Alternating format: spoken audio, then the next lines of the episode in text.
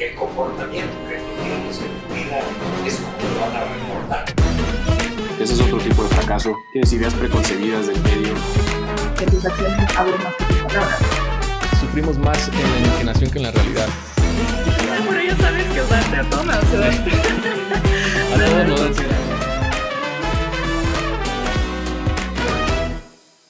Hello, bienvenidos a un nuevo episodio de Fallas de Origen. Como cada lunes, yo soy Guillermo Moctezuma.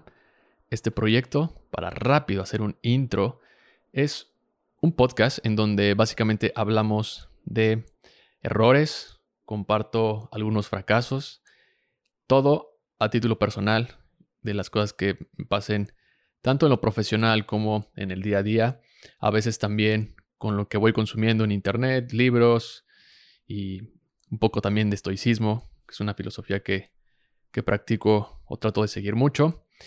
Y bueno, un poco de eso lo dejamos en cada uno de estos episodios. Así que bienvenido. Espero que estés teniendo un lunes bastante cool.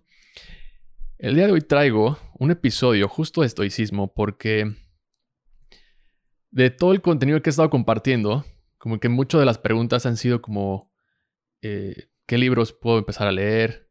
Eh, hay como mucha, sí, como muchas dudas. Entonces, pues se me antojó hacer uno y, también poco para compartir de la práctica de lo que hago día a día y cómo trato de integrar el estoicismo en mi vida.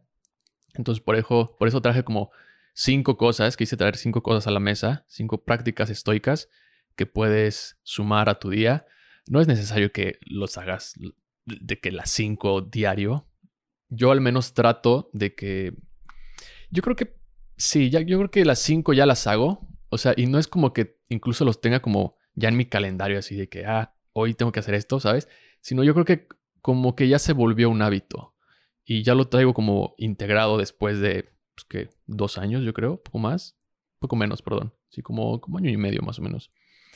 Y, y sí, te quiero decir que es una práctica, es una filosofía que me ha ayudado bastante en muchos aspectos de mi vida, pero sobre todo al tema de de estar un poco más presente, de tener bien detectados y canalizados mis objetivos, de incluso con el tema de la ansiedad, de cómo controlar mis emociones, esto también como que a la par de terapia, etcétera, ¿no? Pero, pero bueno, quiero empezar también, me gustaría hacer un poco de intro para que aquellos que no están familiarizados con el tema del estoicismo, pues vamos primero un poco de dónde viene y como que quise traer una...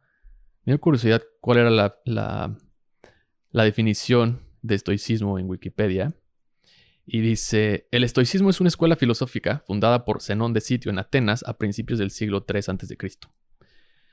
Eh, es una filosofía basada en un sistema lógico y sus puntos de vista sobre el mundo natural. Los estoicos creen que todo alrededor operaba según una ley de causa y efecto, resultado en una estructura racional del universo.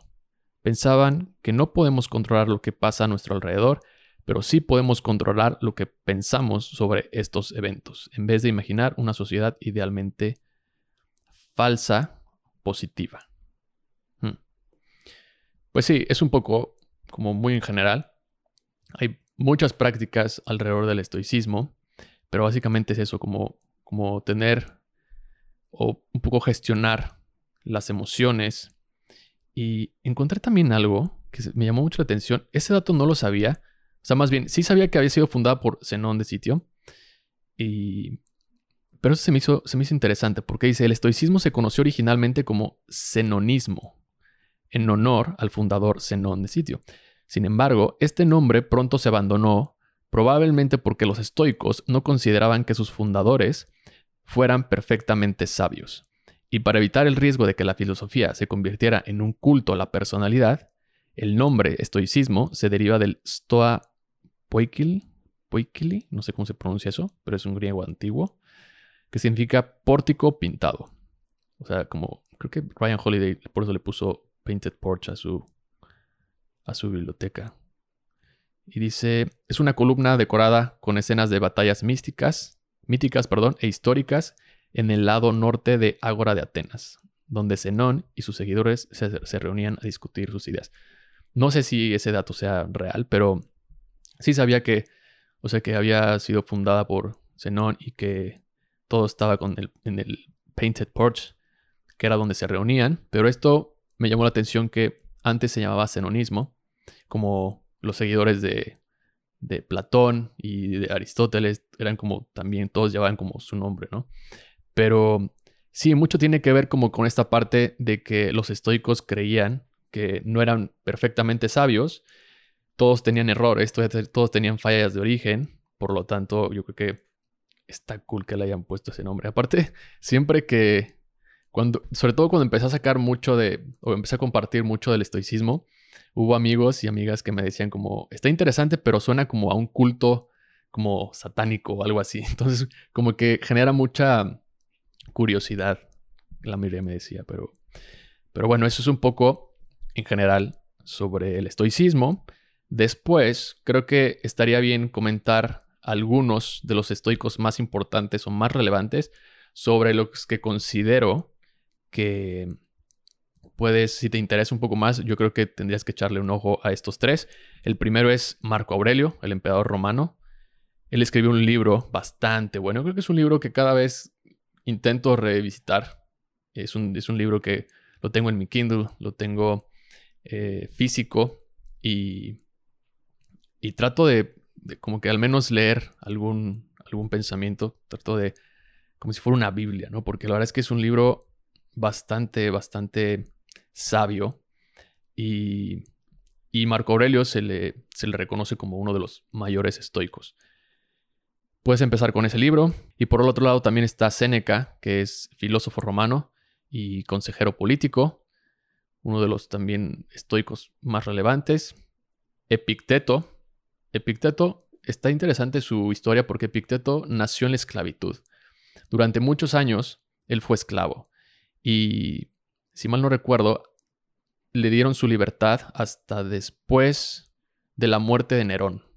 Y de ahí se dedicó a estudiar filosofía y luego se fue, creo que también se regresó a Atenas y, empezó a enseñar todo el tema de filosofía. Creo que no dejó como obras per se, pero todo lo que se sabe de él es porque sus discípulos lo, pues sí, como que de cierta manera lo escribieron, ¿no? Entonces creo que ellos son mm, tres de los estoicos más relevantes, por si les quieres echar un ojo. Y bueno, de ahí ya me paso a estos estas cinco prácticas que yo recomendaría para, para tu día. El primero es, le puse descarga tus pensamientos. Yo creo que una de las prácticas que más me ha conectado conmigo es el hecho de tener un diario. Y, y el hecho de tener un diario no, no significa como, o sea, que tengas que estar incluso escribiendo, sino más bien hay todos tipos de diarios. O sea, puedes hacer sketch, puedes dibujar, pero el chiste es, o sea, como bajar esos pensamientos que tienes en tu, en tu mente. Ahora, yo lo que recomiendo aquí es que lo hagas en la mañana. ¿Por qué? Porque sobre todo cuando, o sea, cuando te levantes, siempre creo que al menos yo también hacía mucho esto antes, de que era casi casi prende el celular, ¿no? O prende las noticias o algo. Y siento que estamos, o sea, al hacer eso, estamos como a merced de la vida de otros, ¿sabes? O sea, como que vemos social media, vemos Instagram, entonces estamos literal viendo la vida de otros, ¿no? En vez de literal, pues, preocuparnos por la nuestra, ¿no? O sea, a nivel como, como salud mental, a nivel físico, ¿sabes? O sea, nos levantamos como con esta parte de ver o buscar qué ha hecho las demás personas, ¿no? ¿Qué está pasando alrededor de, del mundo? A ver, no digo que no está mal estar informado, pero yo creo que al menos durante las dos primeras horas de la mañana, yo creo que es más bien levantarse con esta parte de, de entender un poco, primero ser agradecido, yo creo que, esto creo que lo dijo, lo decía Seneca. Que siempre que se iba a dormir, antes de dormir, agradecía porque no sabía si se iba, iba a despertar al siguiente día. Entonces como que cada día era, era, para él era como el último, ¿no? Y yo en lo personal lo que hago es que me despierto y medito. O sea, mi rutina va de que me despierto entre 5 y media, 6. y lo que hago, lo primero que hago es medito o estiro y, y después de estirar trato de, de escribir en mi diario. Tengo varios. Tengo uno que es este que está aquí. Este, este es como después de ver diferentes diarios de gratitud y, diferentes diarios como de filosofía, etcétera, como que de todo hice una colección o una selección más bien de preguntas que a mí me resonaban mucho y que me ayudaban. Entonces simplemente me compro una libreta y repito esas preguntas diario, ¿no? Y también algo que hago después, ya como antes de dormir, es que vuelvo a este diario y respondo otro tipo de preguntas, ¿no? Es como que a manera de reflexión. Y luego tengo estos dos que también uso. Este, si estás viendo en YouTube, este es de Ryan Holiday, que justo tiene un libro que se llama eh, The, Daily Stoic, que son como, son 366, 365 pasajes, frases de, de esto, sobre estoicismo. Y lo que este diario tiene es que justo como que simplemente es anotar lo que creas que te resuena con esa parte, con esa pregunta, ¿no? O sea, por ejemplo, estoy realmente aprendiendo sobre mis fracasos. Entonces, sobre esa pregunta, pues haces una reflexión y, le escribes ahí, ¿no? Y luego tengo este, que a diferencia de, del otro de preguntas, este sí lo llevo más como un diario. Aquí anoto como, hay una parte, o una técnica, perdón, que se llama Morning Pages, que literal es como, como, vomitar eso, o sea, todo eso que traigas en la cabeza. Y aquí hago eso, o sea, como que aquí trato de incluso, o sea, no me preocupo si está bien escrito, si está la ortografía, si se entiende o no. O sea, literal solo voy y descargo todo, ¿no? Eh, entonces, para mí, son estos tres diarios son parte de, esa rutina. Y, y, un poco lo que dicen los estoicos sobre esto es que como descargar esos pensamientos te permite liberar un poco tu mente y también te permite ver un poco más claro, hacer de que un zoom out y incluso como tomar mejores decisiones. Hay una, hay una frase también que me gustó mucho que leí de, creo que es Ana Frank, que dice, el papel es más paciente que los hombres. Muchas veces también estamos como tan desesperados, tan estresados, y, y, de verdad a mí me ha pasado que de repente estoy, o sea, estoy escribiendo y descargo esa parte estresante sobre alguna situación y puedo ver incluso una mejor respuesta, una mejor decisión que tomar sobre eso. Entonces, por eso yo creo que esta práctica, empezar el día con esta práctica es mucho más satisfactorio y mucho más eh, eficiente, puede decir la palabra. O sea, como que es mejor, vaya, como que hacerlo en la noche. Yo también lo hago en la noche, o sea, lo, hago los dos, ¿no? O sea, de que en la mañana y la noche, porque para mí, como hacer una reflexión en el día también es importante. Y, pero bueno, o sea, creo que empezar el día descargando tus pensamientos es, es bastante buen ejercicio. El segundo punto es salir a caminar. Esto, yo, creo que salir a caminar está como, o sea, no es de que es para hacer ejercicio, más bien, o sea, sí es una actividad física, pero todo este tiempo para mí ha sido como un entrenamiento para la mente. Y desde hace, yo creo que poco más de dos, tres meses, yo creo que desde que llegué aquí a Monterrey, a vivir a Monterrey, creo que empecé a hacer las, sí, como que las caminatas más, sí, caminatas, sí, ¿no? Eh, como más consciente. Porque antes lo que hacía era que salía con mi perro a caminar y siempre me llevaba los audífonos. Entonces, como que de repente me dio por, no sé, como que, no sé si tenga que ver como que está, estoy rodeado de mucha naturaleza, de montañas, de un espacio que me permite como conectar un poco más con la naturaleza. De repente fue como, ok, ¿qué pasa si me quito los audífonos? O sea, como que siempre estaba consumiendo de alguna manera información. Siempre estaba como, ok, si voy a caminar, sí, está bien, pues saco a Nico, saco a mi perro y pues escucho un podcast o escucho un audiolibro, pero siempre era como consumir información, siempre. Entonces de repente empecé como a quitarme los audífonos y dije, a ver, o sea, como que voy a, incluso empecé a dejar el teléfono, o sea, de que nada más me iba con, mi perro, me salía con mi perro y, y ya está, ¿no? Lo que me pasó cuando comencé a tener ese tipo de, caminatas fue que de repente me llegaba un torbellino de pensamientos y después como de incluso tomar de esos pensamientos como algunas ideas, lo que pasaba después era que mi mente se sentía como muy, muy tranquila. Incluso como que le ponía atención a cosas como el atardecer, las montañas, como que, no sé, esta práctica yo creo que es súper, súper satisfactoria porque te permite desconectar y al mismo tiempo como que tu mente te agradece eso y hace un clic como que dices, ok, ya, ya me diste como esta parte de estoy, estamos descansando, todo está tranquilo, estamos respirando, ahí te va esta. O sea, ahí te va como lo que querías, en donde tal vez estabas un poco estresado o querías una respuesta, una solución. Y eso me ha pasado, yo creo que de, o sea, porque lo hago diario. Entonces, en la semana me pasa, que no sé, unas 3, 4 veces que llego incluso como a, a sacar ideas muy buenas a nivel creativo o, o soluciones en donde dije, claro, güey, esto, esto es donde, o sea, soluciones incluso que no pensaba, o sea, no había pensado antes porque, repito, o sea, como que estaba sumergido en tanta información, consumiendo tanta información que no me permitía ver esa, esa salida. Entonces, yo creo que salir a caminar es una de las mejores cosas que podemos hacer. Si, si puedes darte el tiempo de 15, 20 minutos y, y sin audífonos, no, no te diría sin teléfono porque, bueno, ya depende de cada quien. Yo lo que hago es que sí llevo el teléfono, pero porque dentro de esas, o sea, de esos minutos, de repente llegan estas ideas, entonces nada más saco mi teléfono y, agarro, prendo de que un voice note y lo grabo, ¿no? O sea, digo lo que pensé y ya está.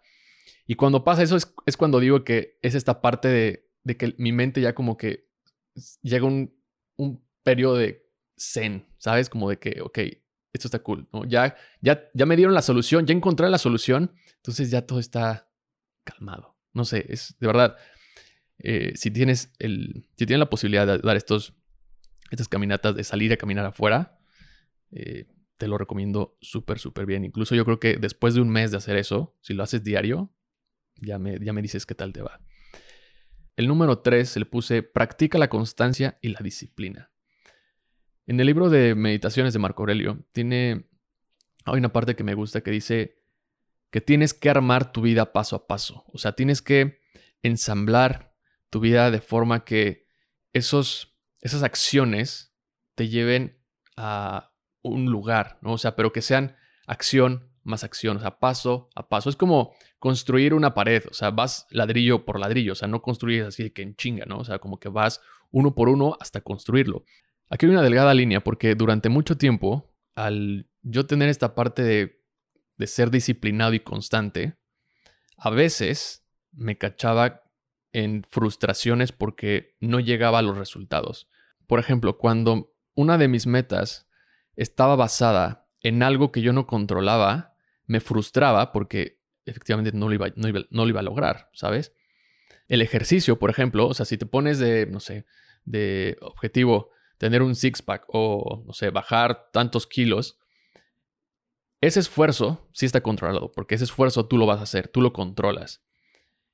El resultado, de cierta manera, también lo estás controlando, ¿no? Pero, por ejemplo, si eres un escritor y vas a escribir un libro con el objetivo de que sea un bestseller, ese objetivo tú no lo controlas, porque no puedes influir en la gente, en las personas, para que amen tu libro. ¿Sabes? Tú, tú solamente vas a controlar el esfuerzo que vas a hacer día a día para empezarlo a escribir y para terminarlo.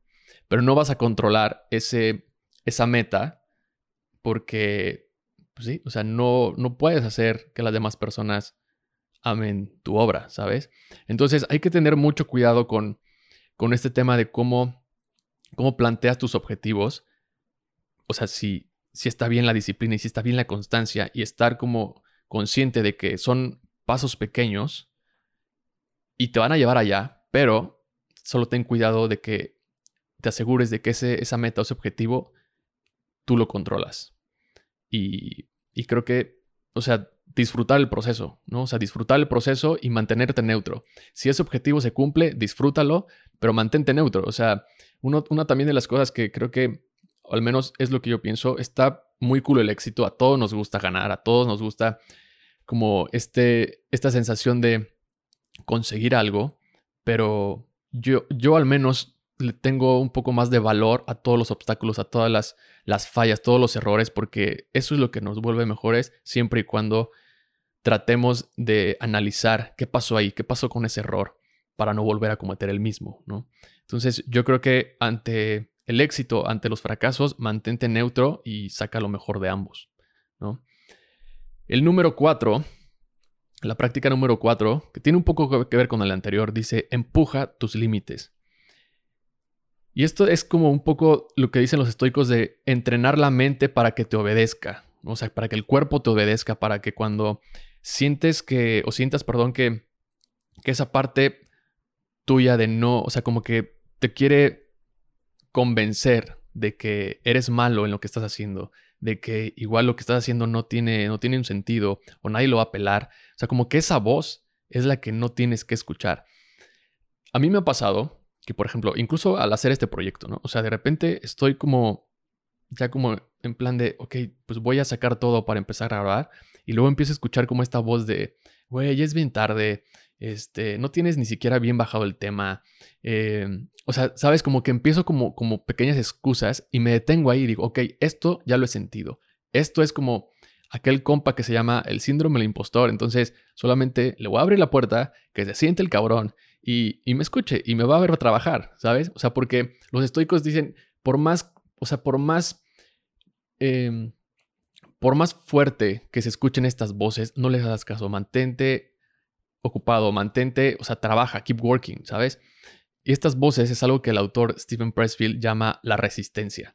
O sea, como que esta parte de, de que la mente nos quiere jugar, porque sí, o sea, y digo que está entre los límites, una delgada línea también, porque te juega a veces en par de que si estás enfermo o te sientes mal o algo te está pasando, te va a decir, güey, necesitas descansar, güey, necesitas eh, un poco de tranquilidad, mejor dedícate un poco a ti, eh, trata de, pues un poco de salir con tus amigos, o cuando nos da una gripa, ¿no? O sea, de que, no, pues tengo gripa, no voy al gym.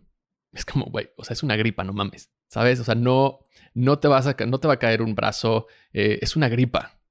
Esto, es, y esto lo aprendí justo también de, de este autor porque dice, güey, no escuches esas voces y cuando, y cuando las escuches, reconócelas y, y, literal, dite a ti mismo, güey, esto, esta voz ya la he escuchado. No voy a dejar que interfiera en lo que voy a hacer o no voy a dejar que interfiera entre, en mi rutina ni en mi trabajo, ¿no? O sea, cuando, cuando te sientes a escribir, cuando te sientes a trabajar y que te caches como, güey, no está, no está bien lo que estás haciendo, o sea, en plan de que lo que estás haciendo es una mierda, no sabes ni lo que estás hablando, o sea, es como que este autosabotaje, o luego de que, güey, mejor tomemos un descanso, ya has trabajado por una hora sin, sin un descanso, tómate un break, eh, dormamos una siesta, ¿sabes? Como todo ese tipo de cosas es reconocerlas y decir, güey, no, o sea, sigue trabajando. Porque es muy fácil hacerle caso a esas voces, es muy fácil decir, ok, sí, y la mente te va a jugar así, o sea, la mente te va a jugar, es que pues, necesitamos descansar, güey, porque, pues, güey, tienes gripa, ¿sabes? O tienes, tienes COVID. O sea, a mí, por ejemplo, me dio COVID.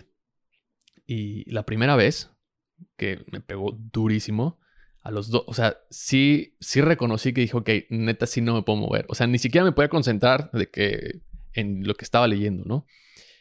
Y fueron dos días nada más. Ya después, o sea, dije, fuck it, y, me, empecé a hacer ejercicio, ¿no?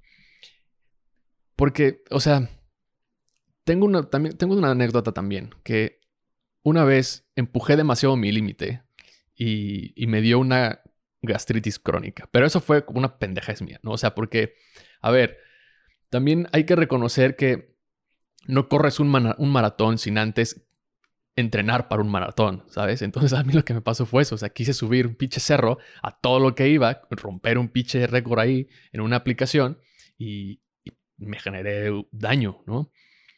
Pero, o sea, si lo trasladamos a la constancia y la disciplina, si quieres correr un, maratón, es como, güey, te tienes que parar casi diario o tienes que establecer un plan para correr ese maratón. Y de que, no sé, no sé cuánto es más o menos lo que tengas que preparar, pero que te gusta, 30 días, ¿sabes? Y lo vas a lograr, ¿no? Pero entre, entre esos días, seguramente tu mente te va a decir, güey, no lo vamos a lograr. O, güey, descansa un día. ¿Qué es un día? ¿Sabes? Entonces, esas son las voces que no, que no hay que escuchar. Y los estoicos dicen mucho esto, o sea, empuja tus límites. Cuando te caches en esa parte, dile no y sigue trabajando. Pero déjame tomar agua porque de repente se me seca la boca. La última. Dice, lee todo lo que puedas. Los estoicos siempre tienen esta parte de que nunca dejes de aprender. Marco Aurelio incluso en sus últimos años seguía aprendiendo, tomaba clases, seguía, seguía aprendiendo y creo que esto es una parte esencial, o al menos para mí, yo sí lo veo. ¿Por qué? Porque no es necesario, o sea, estar obsesionado con el conocimiento, ¿no? O sea, más bien es como, yo creo que tengo una obsesión con la curiosidad, con, o sea, justo hace rato que, que fui a caminar con, con mi perro, veía a las hormigas como, o sea, me impresionaba neta cómo cargan cosas de que tres veces el tamaño de su cuerpo, ¿sabes? Entonces, comencé a pensar como, estos güeyes sabrán, o sea, literal de que, o sea, cómo están cargando algo que son, que es tres veces su cuerpo, tendrán cerebro estos güeyes para decir, güey, o sea, también como están pasando sobre una zona en la que caminamos, o sea, los humanos caminamos, y se están arriesgando a que sean, pues, sí, que las maten, ¿sabes? Como pisar. Entonces, como que fue todo un tema de, voy a buscar un documental sobre las hormigas, que también me parece fascinante cómo, cómo trabajan. Sé que de alguna u otra forma se conectan, pero bueno, el tema es que es eso, ¿sabes? Nunca dejes de aprender.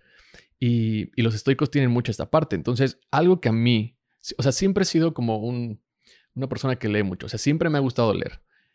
Últimamente, de algunos años para acá, creo que ha aumentado muchísimo más. Eh, ahorita yo creo que, pues, mínimo unas dos horas al día, un poquito, poquito menos, si, si es el tiempo que destino como para leer. Y si quieres empezar como a generar este hábito, te voy a contar una falla que yo tuve después. O sea, siempre he estado leyendo, pero cuando leía, nunca tomaba notas. Incluso como que se me hacía, no sé, como que no me gustaba de que rayar, ¿sabes? Los libros o subrayarlos.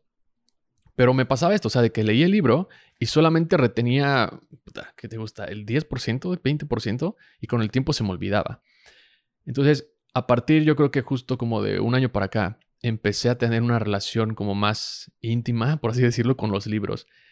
Desde empezar a subrayar, pero no solo subrayar, sino también como, o sea, después, como regresar a esa parte que subrayé y, hacer como una pregunta de, ok, ¿qué me puede aportar esto que acabo de subrayar? ¿O cómo lo puedo aplicar en mi vida? ¿O para qué me puede servir? Lo que pasa con esto es que, una, retienes un poco más la información, pero también como que haces o conectas tus experiencias con lo que vas leyendo y de cierta manera pues generas un nuevo pensamiento. O sea, es un poco como funciona la creatividad. O sea, uno es un punto A, un punto B y te puede salir un C o Z, ¿sabes?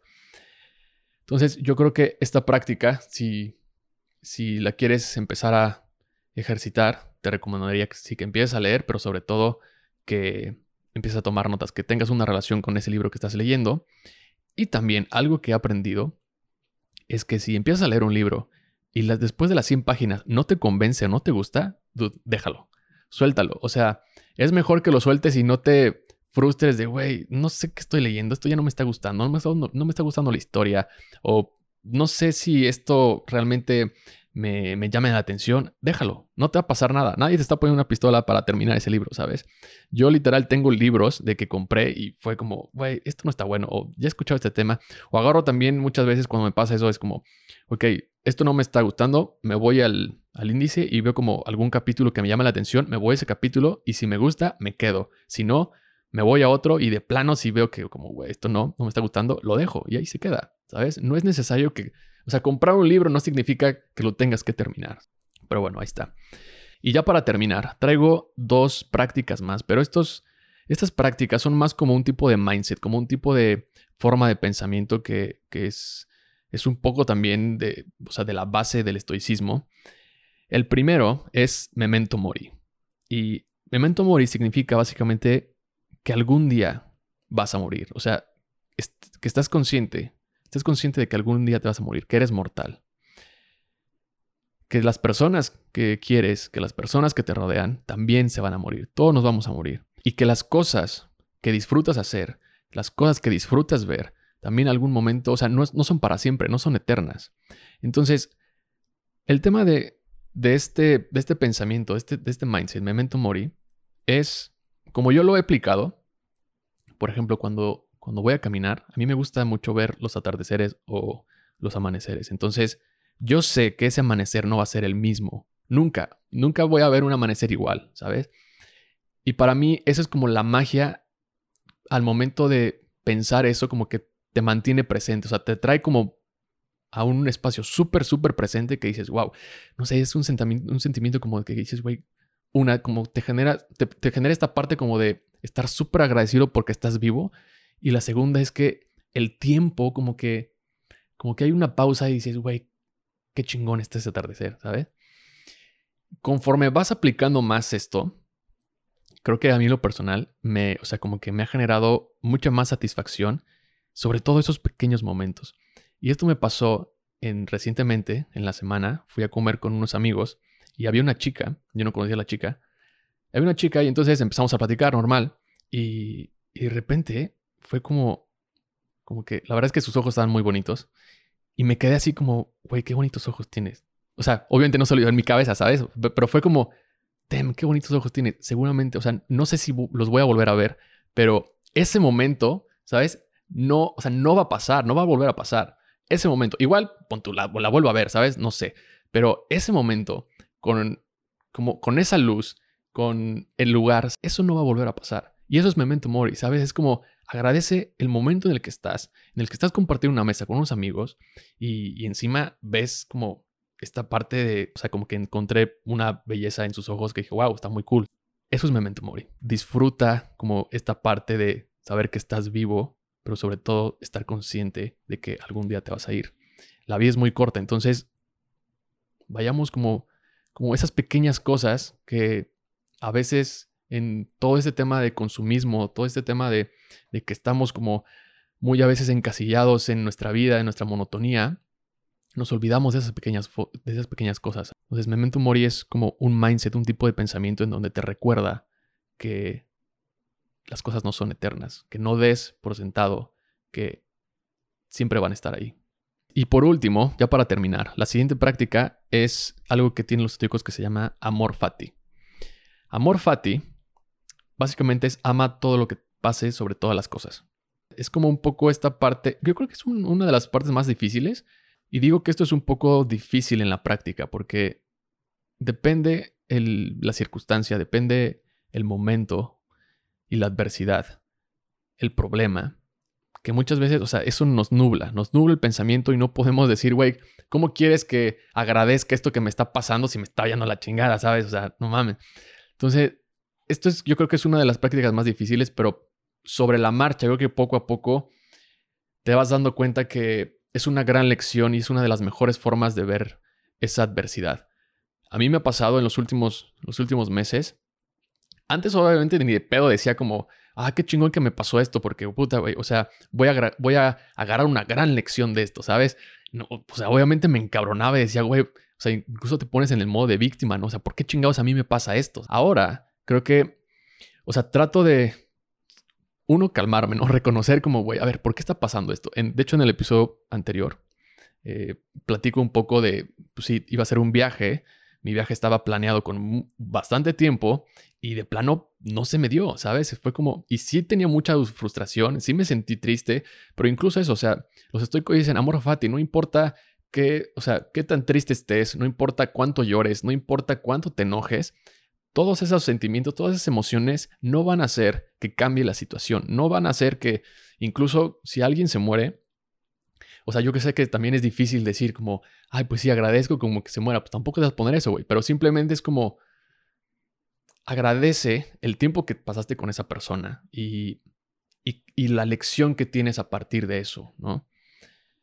Yo creo que esta práctica, para mí, me ha ayudado a entender un poco mejor cómo respondo ante la adversidad, ante esas, esas cosas que me van pasando, pero sobre todo a sacar lo mejor de eso, ¿no? O sea, por ejemplo, si no tuve este viaje, dije, ok, ¿qué o sea, ¿qué puedo sacar de aquí? O sea, como ya la frustración, el estrés y todo de estar en los pinches aeropuertos y, y tener esta parte de que si me voy, si no me voy, que el miedo de irme, ¿sabes?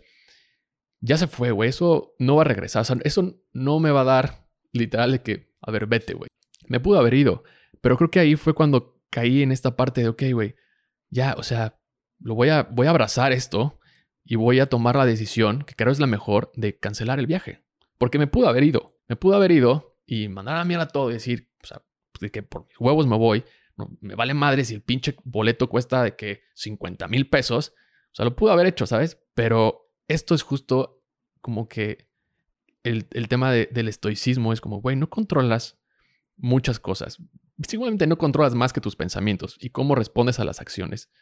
Entonces, esto justo me permitió decir, como, ok, voy a cancelar ese viaje y vamos a ver qué es lo que necesito aprender o cómo puedo sacar lo mejor de esta, de esta situación, de esta adversidad. Y es eso, básicamente, ¿no? O sea, mucho de los del estoicismo se basa en, en esta parte de, de saber que solo controlas tus pensamientos, controlas tus acciones, es decir, cómo, cómo respondes a eso que, que te pasa. Y, y entre, entre todo eso, pues hay varias cosas, ¿no? O sea, está este tema de la disciplina, de la constancia, está el tema también de hacer algo por los demás, porque sí, los estoicos se preparaban muchísimo, pero también hay, he visto varios videos que dicen, "Mm, los estoicos no les importa nada, son súper como solitarios, bla, bla, güey, o sea, no es cierto. Los estoicos también hacen mucho, se preocupan mucho por las demás personas. Tienen incluso esta parte de que cómo, o sea, cómo puedes ayudar a las demás. Y, y dentro de esa práctica, también yo trato como de, por ejemplo, incluso lo puedo hacer con este podcast, ¿no? O sea, de momento yo siempre pensé que esto era algo para mí, pero después, conforme fue pasando el tiempo, o sea, de repente me llegan mensajes como de, oye, eh, ¿qué me recomiendas eh, en, cuanto, en cuestión del estoicismo para salir de la presión? Son, son cosas como que dices, güey, o sea, si algo le puedo estar ayudando a, a algunas personas solamente contestando ese mensaje o compartiendo esto, yo creo que es una parte justo como ser un buen estoico también, ¿sabes? Y, y pues bueno, hasta aquí le voy a dejar. Espero que te haya gustado este episodio. Espero que alguna de estas prácticas las, las pongas en práctica, vaya la redundancia. Pero de verdad, o sea, el estoicismo a mí me ha cambiado, pues sí puede decir, poco la vida, la verdad. O sea, he encontrado una, muchas respuestas, he encontrado como una práctica en la que me puedo estar moldeando y de cierta manera aprendiendo todo el tiempo y sobre todo conociéndome mejor, porque creo que también una de las cosas es que no eres la misma persona que ayer ni serás la misma persona mañana. La vida es muy corta, entonces aprovechala, aprovechala cada minuto, cada momento, como te he dicho, memento mori, y, y ya está, ¿no? Entonces, si tienes alguna duda de, no sé, más libros sobre estoicismo, si hay algo en particular que quieras saber del estoicismo, digo, no soy así como del súper, sigo aprendiendo, la verdad es que nunca dejo de, de seguir aprendiendo de los, de los estoicos. Hay muchos libros allá, Ryan Holiday es uno de ellos que los tiene como... Ryan Holiday es como el, el New Age de autores sobre este tema y creo que también lo baja a un, a un como territorio súper eh, simple, sencillo, incluso también en la actualidad, o sea, como que pone ejemplos de la actualidad. Entonces, yo la verdad es que sigo, sigo estudiando sobre los estoicos, sigo también, obvio, como practicando a la vez que, que aprendo más sobre estoicismo, pero, pero sí, es una práctica que creo que voy a seguir compartiendo en este, en este podcast. Creo que es uno de los temas que seguramente no, no será la primera ni la última vez que lo siga compartiendo, porque creo que es una práctica muy, muy interesante y una filosofía que te permite vivir una mejor vida. Al menos para mí, eso es lo que, lo que he encontrado con el estoicismo. Gracias por darle play. Te invito a seguirnos en Spotify. Te invito a que nos ranques, a que le des ahí como cuántas estrellitas te pareció este episodio, en general, cómo te parece el podcast, porque eso nos ayudaría mucho a que el algoritmo nos comparta con demás personas y se haga una comunidad de estas bonitas fallas. En YouTube también te invito a suscribirte al canal. Hay un, por ahí un botón que dice suscribir, le das clic y entonces ya no te vas a perder ningún episodio ni tampoco videos. He estado compartiendo más videos allá como otro tipo de contenido. En TikTok estamos como fallas de origen guion bajo. TikTok es, ya lo he dicho la vez pasada, es mi favorito porque ahí la conversación se, se pone, se pone incluso mejor que en Instagram. Como que Instagram no ha sido mucho mi plataforma, no sé por qué. Y, y la verdad es que en TikTok como que se ha generado una conversión, una, una, perdón, una conversación más cool, en que incluso como que a veces como que se abre un debate y no sé, me, me parece muy cool. A mí me puedes seguir como Guillermo Octezuma en Instagram y en Facebook. Muchas gracias. Nos vemos el próximo lunes. Nos vemos y nos escuchamos el próximo lunes. Que tengas una semana bien cool.